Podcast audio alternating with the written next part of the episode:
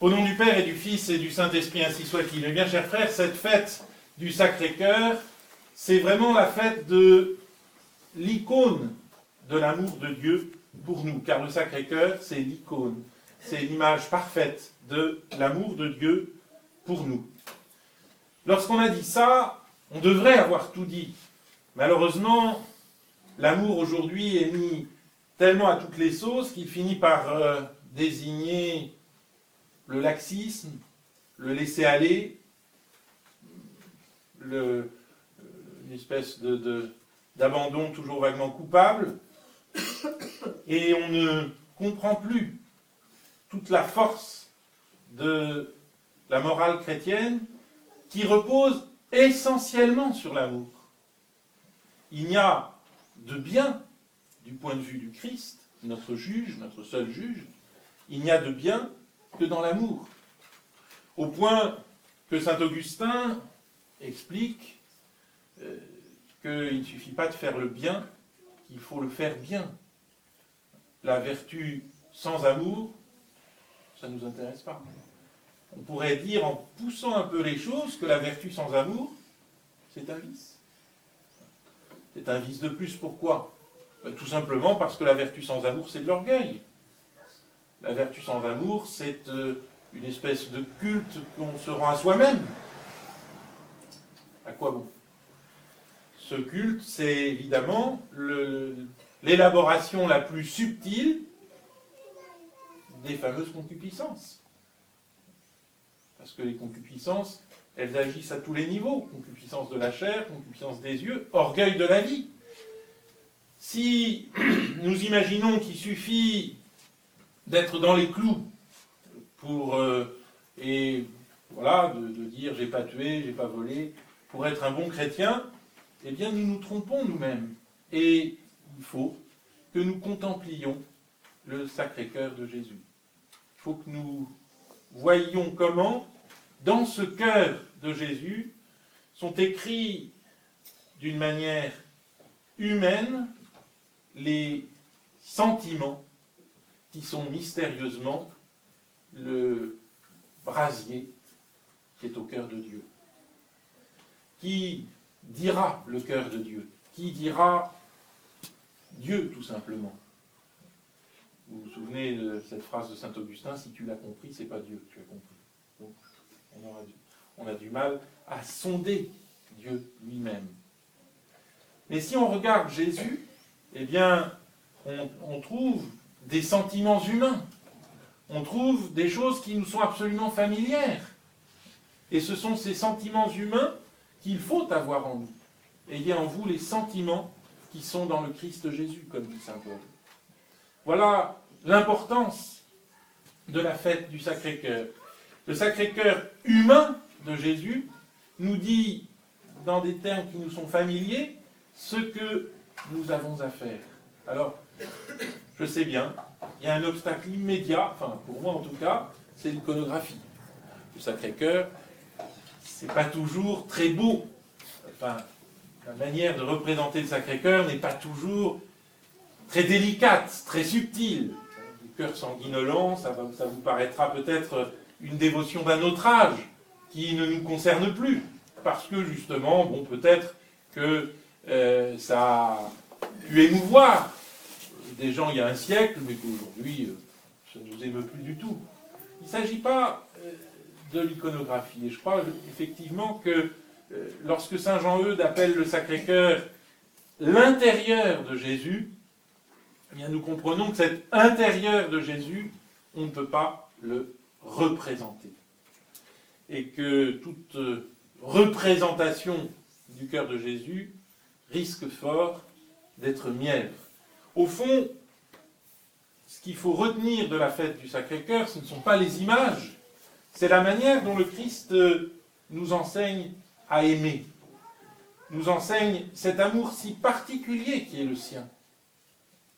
Je crois que je vous ai dit souvent, mais je le répète, le mot amour sans précision, le mot amour n'existe pas dans le Nouveau Testament. Il n'est pas utilisé. En grec, euh, eros, storgé, philia, ce ne sont pas les termes utilisés par, par les, les écrivains sacrés, par les évangélistes. L'amour chrétien a eu besoin d'un nouveau nom pour se désigner lui-même. Si les évangélistes parlent de l'agapé, eh bien ce n'est pas un hasard, c'est que cet agapé est différent de toutes les amours humaines que nous pouvons imaginer. Qu'est-ce que c'est que l'amour couramment dans l'humanité? C'est juste euh, une espèce d'acmé ou une espèce d'intensité plus grande de ce qu'est l'homme ou de ce qu'est la femme. L'homme ou la femme a sa plus grande intensité, bah, ça peut être euh, le pire ou le meilleur. Donc tout amour n'est pas beau. Et euh, il y a des amours propriétaires, il y a des amours jalouses, il y a, toutes sortes de défauts dans l'amour. Il ne suffit pas d'avoir dit le mot amour pour, euh, j'allais dire, recevoir l'absolution. Autant, vous voyez, je vous ai dit tout à l'heure, il n'y a pas de vertu sans amour, autant l'amour sans précision, ça ne suffit pas pour constituer le bien.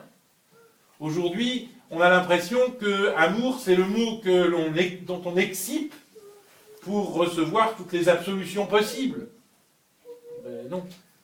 Parce que l'amour que nous cherchons à imiter, c'est l'amour qui est dans le cœur de Jésus, c'est un amour qui, ne, qui est unique, qui est particulier, et qu'il nous faut découvrir. Quel est cet amour? On peut chercher. Je crois que l'unique autoportrait moral du Christ, nous l'avons dans cette formule de l'évangile que nous avons euh, chantée dans l'Alléluia. Euh, venez à moi car je suis doux et humble de cœur. Doux et humble de cœur. L'amour que le Christ nous enseigne, c'est cet amour qui vient de la douceur et de l'humilité. Il y a des amours terribles, il y a des amours totalitaires. Je ne vous fais pas de dessin. Peut-être d'ailleurs sont-ce des amours plus souvent féminines, mais je vais me faire, euh, euh, certainement gronder à la sortie de la messe pour avoir dit cette horreur. en tout cas, l'amour qui est en Dieu, l'amour qui est le cœur de Dieu, mystérieusement, c'est l'amour qui vient de la douceur, de l'humilité. Il faudrait encore savoir ce que c'est que l'humilité. L'humilité, c'est pas l'autostigmatisation, c'est pas le masochisme obligatoire. L'humilité, c'est l'oubli de soi. Aimer en s'oubliant soi-même, c'est l'exemple que nous donne Jésus. Jésus qui meurt pour nous. Jésus qui nous a aimés au point de mourir pour nous, c'est-à-dire de préférer notre vie à la sienne. Dans le vieux cantique Vive Jésus, vive sa croix, vous avez cette formule, en expirant sur ce bois, il nous aime plus que lui-même. Si Jésus, Fils de Dieu, Dieu lui-même, parvient à aimer les hommes qui sont des insectes, qui sont des, vu de l'infini, qui sont des insectes, oui, plus que lui-même, eh bien voilà, voilà la charité parfaite, absolue, merveilleuse. Et cette charité parfaite, absolue, merveilleuse, céleste, elle doit aussi être terrestre. Elle doit aussi se réaliser dans nos actes les plus simples. C'est la charité, ce brasier divin qui préside au mariage l'homme et la femme, s'aimant de charité, imitent Dieu. Et c'est comme ça que ça marche d'ailleurs. Parce que, si vous voulez, cette, euh, cette charité qui semble d'une certaine façon contraire à la nature, contraire à notre nature déchue, contraire à notre nature revendicatrice, contraire à notre nature égocentrée, eh bien, en réalité, cette charité, elle est invincible cette charité, elle euh, l'emporte sur tout.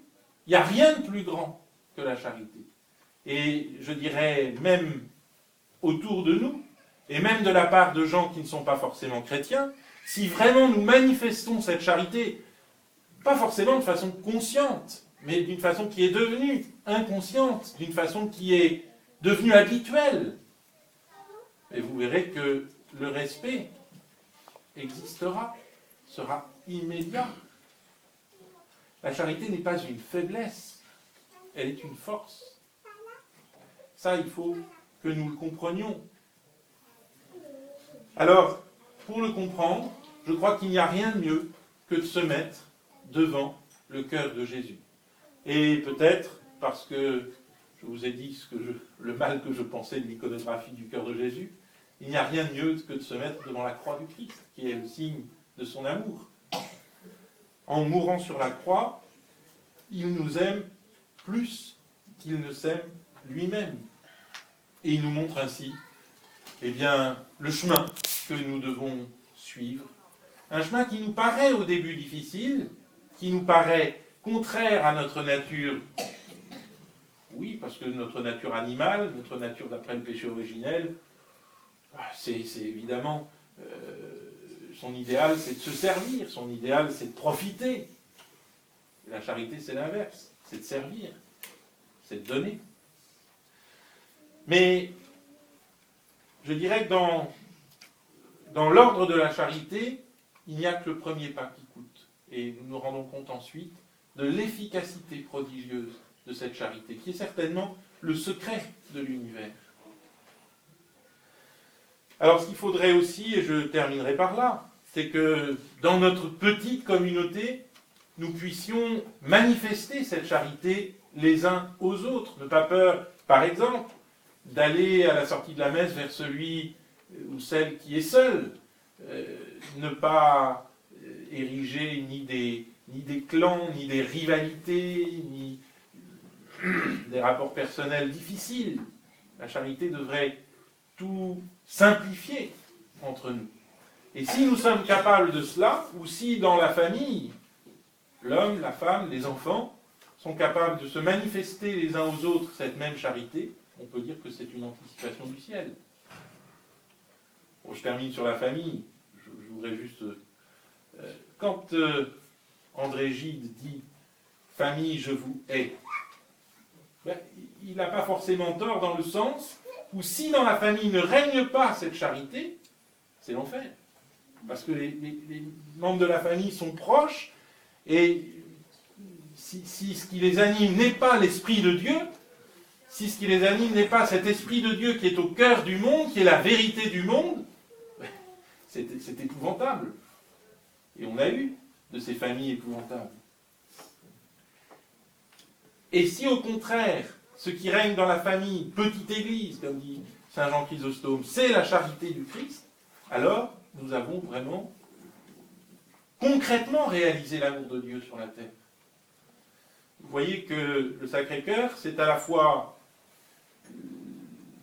l'idée infinie de l'amour et aussi sa réalisation la plus concrète, la plus proche, au nom du Père et du Fils et du Saint-Esprit,